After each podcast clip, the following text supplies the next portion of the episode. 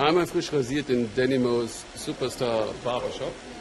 Danny ist hier in Harlem, New York nicht nur ein Star, weil er mit vielen Musikern in Europa war, sondern auch, weil er sich hier in der Community dafür engagiert, dass alle ihre Stimme abgeben. Warum ist das so wichtig? Well, damit die Leute sich Gehör verschaffen. Es geht um etwas. Viele denken, es ist nicht wichtig zu wählen. Ich bin hier, um Ihnen zu sagen, es ist wichtig. Hier kommen Leute rein, 20, 22 oder 30 Jahre alt, die haben in ihrem Leben noch nie gewählt. Niemals. Ich sage ihnen, geht wählen, macht es. Und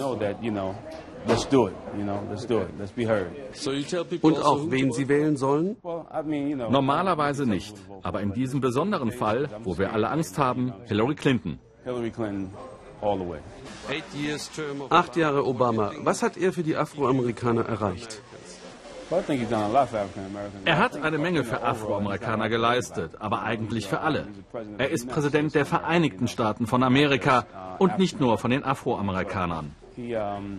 Heute haben viele Amerikaner eine Krankenversicherung, die sie vorher nicht hatten. Ich weiß nicht, ob sie ein Erfolg ist, aber wir haben sie.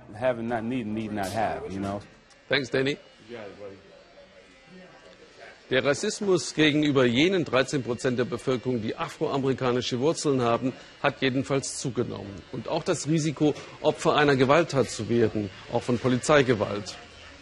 Diesen Opfern Würde zurückzugeben, das versuchen zwei Schwestern in New York. Markus Schmidt hat sie porträtiert. Vicky präpariert Leichen. Sie will den Menschen ihre Würde zurückgeben, wenigstens im Tod. Sie sollen so gehen, wie sie gelebt haben und nicht so aussehen, wie sie gestorben sind. Es schmerzt mich, dass so viele schwarze Männer hier in unserem Viertel gewaltsam sterben. Erschossen, erstochen, erwürgt.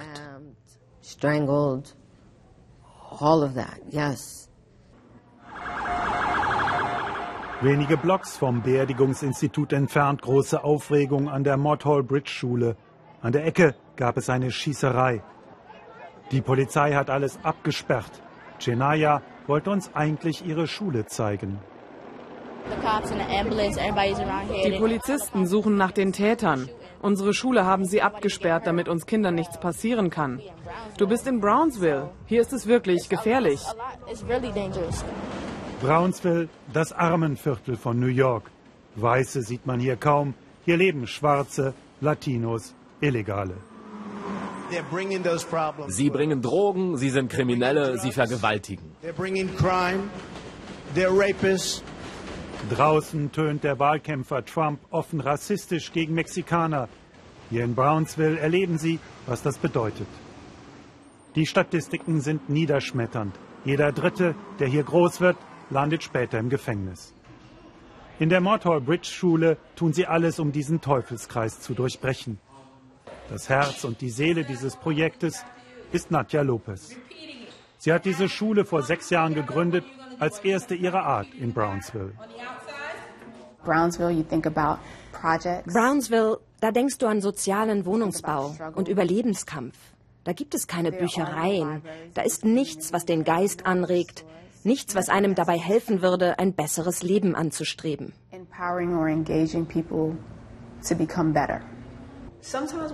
Aufbauarbeit. Janaya kennt von New York nur Brownsville. Sie und ihre Freundin Alia waren in der Schule so aggressiv, dass sie um sich schlugen. Seit zwei Jahren kümmert sich Nadja Lopez um sie, behutsam, immer wieder. Sie weiß, dass Janayas Mutter drogensüchtig ist, der Vater abgehauen. Genaya muss sich um die kleinen Geschwister kümmern. 85 Prozent meiner Kinder sind traumatisiert, haben Ängste, sind depressiv. Das hängt mit dem posttraumatischen Sklavensyndrom zusammen. Der systematischen, strukturellen Unterdrückung der Schwarzen in den USA. Schwarze Kinder werden in den USA viermal öfter von der Schule verwiesen als Weiße. Das Schulsystem sortiere schwarze Kinder einfach aus, sagt Nadja Lopez. Jenaya habe eine bessere Chance verdient. Jeden Tag baut sie uns auf, sagt uns, was alles in uns steckt. dass wir wirklich zählen.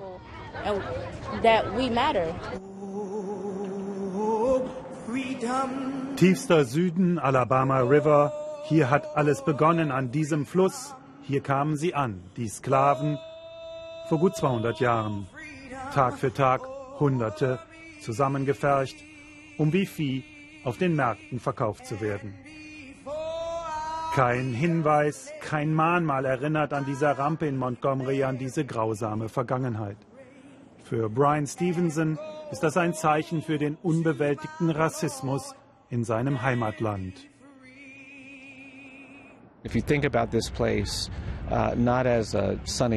Wenn du dir vor Augen führst, dass das hier eine Rampe wie in Auschwitz und Birkenau war, dass dieser Ort so schlimm wie die Todesfelder in Kambodscha war, dann kannst du das nicht mehr als netten, sonnigen Ort ansehen.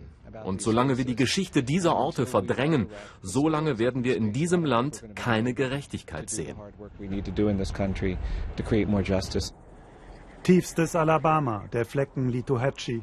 Im März des Jahres 1900 hängt an dieser Stelle ein weißer Mob sieben Schwarze auf. 4000 Fälle von Lynchjustiz haben die Aktivisten der Equal Justice Initiative dokumentiert. Sie gehen von Tatort zu Tatort und sammeln die Erde ein. Jedes Glas ein ungesühntes Verbrechen.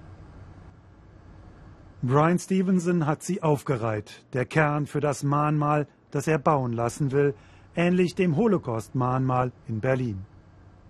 I would not trust the nation state of Germany. Ich würde den Deutschen nicht trauen, wenn sie den Holocaust niemals aufgearbeitet hätten. Weil sie es getan haben, sehen wir die Deutschen heute anders, aber wir haben in den USA eine solche Aufarbeitung niemals geleistet. And we haven't done that really in the United States.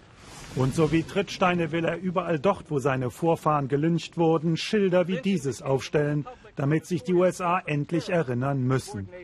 We've been allowed to terrorize a, a race of people with In den. USA ist der Terror der Lynchjustiz nie laws, gesühnt uh, worden.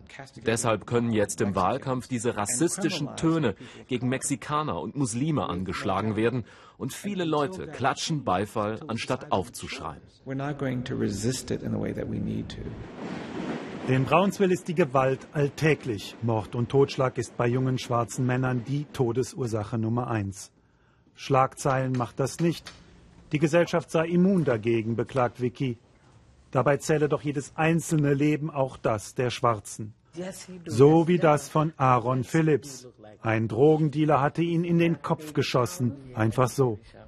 Vicky trauert nach der Beerdigung mit Aarons Mutter. Wann hört es endlich auf?